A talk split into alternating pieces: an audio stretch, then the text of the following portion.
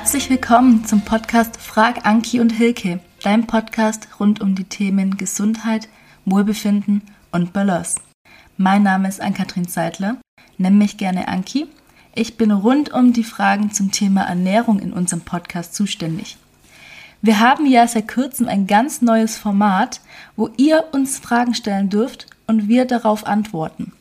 Heute ist Hilke diejenige, die die Antworten gibt und ich habe hier schon mal die Fragen vorbereitet von unseren fleißigen Hörern.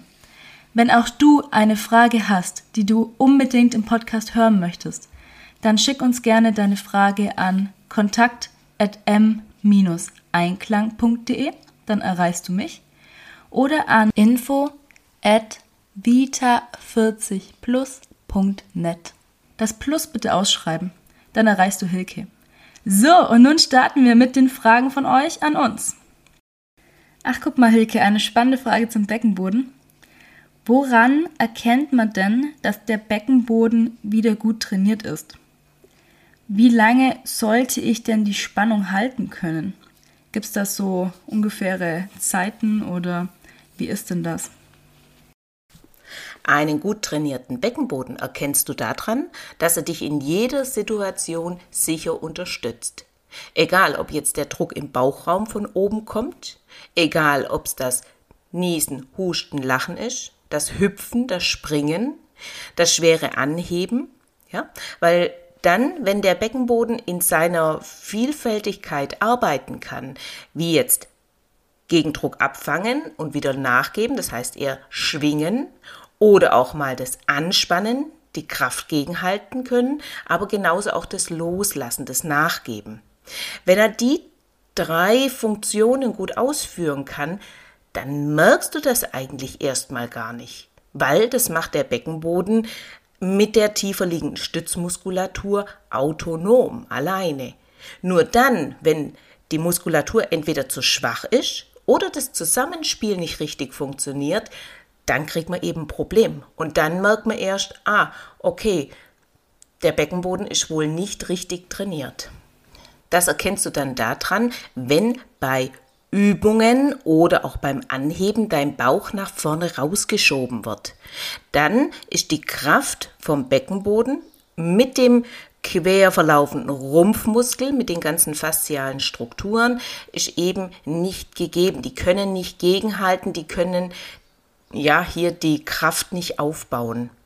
Und das ist wirklich ein typisches Zeichen, wenn jetzt zum Beispiel bei einer Bauchübung der Bauch nach vorne oben rausschiebt. Ich würde sagen, dann machen wir doch gleich mal wieder eine Übung. Leg dich in Rückenlage und stelle deine Beine an. Leg die Hände mal auf deinen Bauch, auf deinen unteren Bauch, unterhalb vom Bauchnabel. Und nun komm mal mit dem Oberkörper nach oben heb mal den Kopf und heb mal die Schulterblätter an. Wäre so klassische Crunch, ja, eine klassische Bauchübung.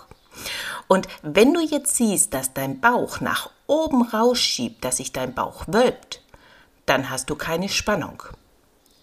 Jetzt lass es uns mal einfach über den Beckenboden aufbauen.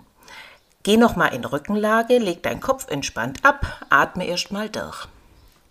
Nun verschließ mal den Beckenboden Verschließ den Afterschließmuskel, verschließ die Harnröhre, stell dir wieder vor, du musst dringend auf die Toilette und keine ist in Sicht. Zieh die zwei Sitzbeinhöcker zueinander und zieh sie mit nach innen. Nun schließ den Reißverschluss. Das bedeutet, zieh mal das Schambein ganz zart Richtung Bauchnabel, als ob du gerade eine Hose anhast, die etwas enger ist und du möchtest den Reißverschluss noch zumachen. Spür mal, wie sich das Kreuzbein nach unten gegen die Matte schiebt und halt die Spannung. Jetzt fass mal an deinen Bauch, ob du die Spannung am Rumpf spürst. Und nun verstärke den Druck mit dem Kreuzbein noch ein bisschen nach unten gegen die Matte und hebe mal deinen Kopf und deine Schulterblätter wieder vom Boden an, wie gerade eben auch. Nun schau mal, schiebt der Bauch immer noch nach oben raus? Oder kannst du die Spannung vielleicht schon halten? Wenn du die Spannung halten kannst, ist es gut, wenn der Bauch flach bleibt. Wenn der Bauch nach oben rausschiebt, sich nach oben rauswölbt, dann fehlt hier noch die Kraft und fehlt noch die Ansteuerung.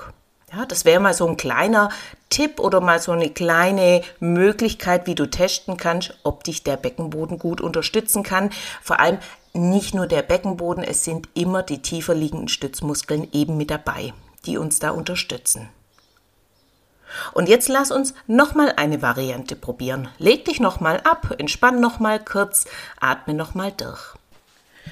Nun stell dir erstmal die Bewegung im Kopf vor. Du möchtest jetzt eigentlich gleich deinen Kopf und die Schulterblätter wieder anheben, wie vorher auch.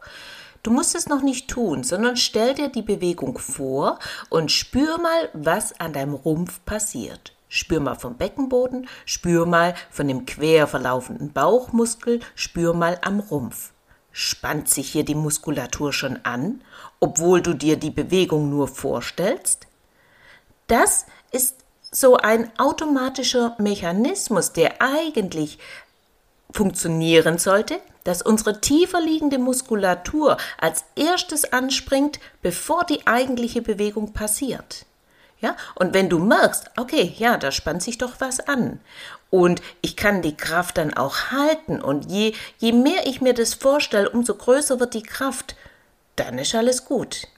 Also dann funktioniert die Ansteuerung. Und genau das trainiere ich in meinen Kursen. Klar, ich baue die Kraft auf, das kann ich mit Übungen machen, aber ich muss auch die Ansteuerung dazu trainieren.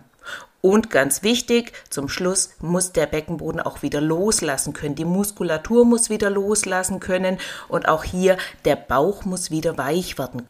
Ja, das sind so die Funktionen, die eben der Beckenboden hat, und wo ich erkennen kann, okay, er ist trainiert und er kann seine ganzen Funktionen ausführen. Und zu der zweiten Frage, wie lang sollte ich denn die Spannung halten können, da kann ich nur sagen, ihr müsst den Beckenboden nicht zu knallen und geht dann in eine Alltagsbewegung rein, sondern der Beckenboden holt sich so viel Kraft, wie er zu einer Bewegung oder zu einer sportlichen Aktivität braucht, die muss ich natürlich im Vorfeld trainieren, klar. Also die Kraft muss da sein, dass er auch arbeiten kann. Aber ich muss jetzt im Alltag nicht den Beckenboden zuknallen, weil so verspannt er eher und auch das ist ein Krankheitsbild, der verspannte Beckenboden. Das wird das Thema einer der nächsten Podcasts sein, der verspannte Beckenboden.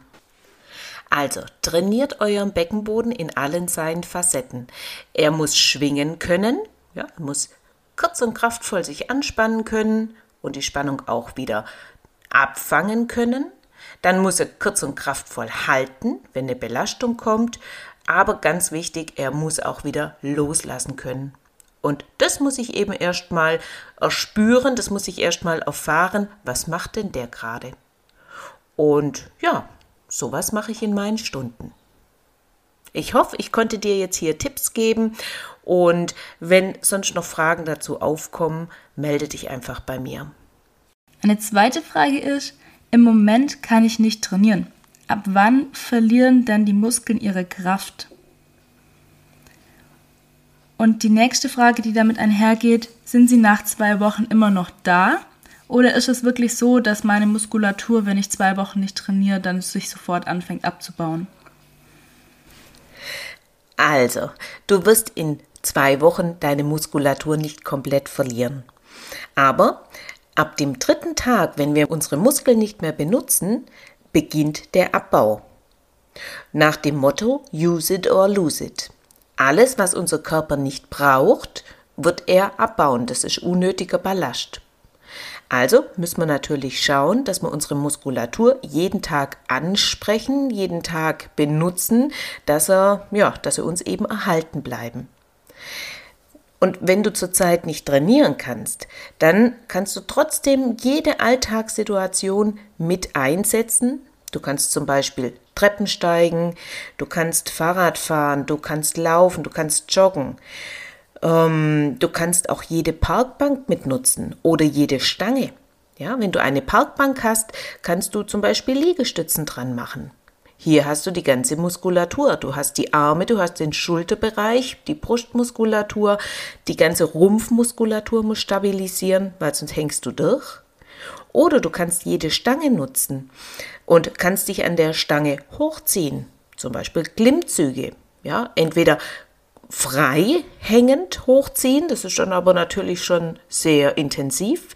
Oder du kannst die Beine am Boden halten und dich mit Kraft von den Armen nach oben ziehen, sodass deine Arme wieder, der Schultergürtelbereich und der Rücken trainiert werden. Das sind Übungen, die kann man wirklich draußen in der Natur machen, die kann man überall mit einsetzen.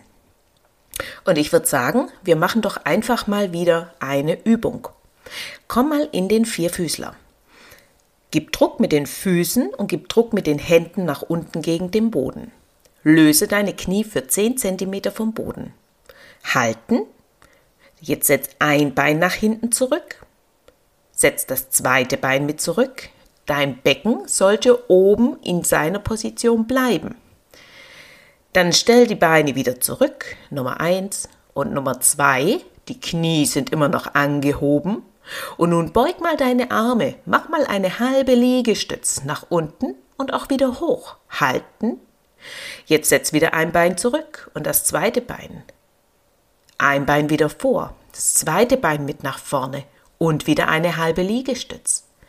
Hier hast du bei der Übung wirklich alles mit dabei. Du hast die Stützkraft, du hast die, den Schulterbereich, du hast den ganzen Rumpfbereich mit dabei.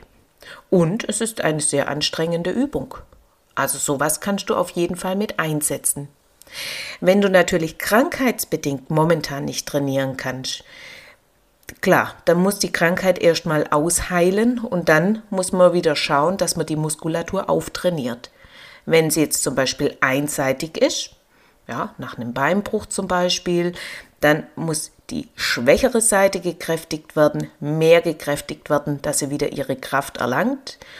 Und ja, wenn natürlich hier auch wieder alle Sportstunden, alle Fitnessstudios, alle Möglichkeiten wieder zur Verfügung stehen, dann kann man hier natürlich wieder gezielter trainieren.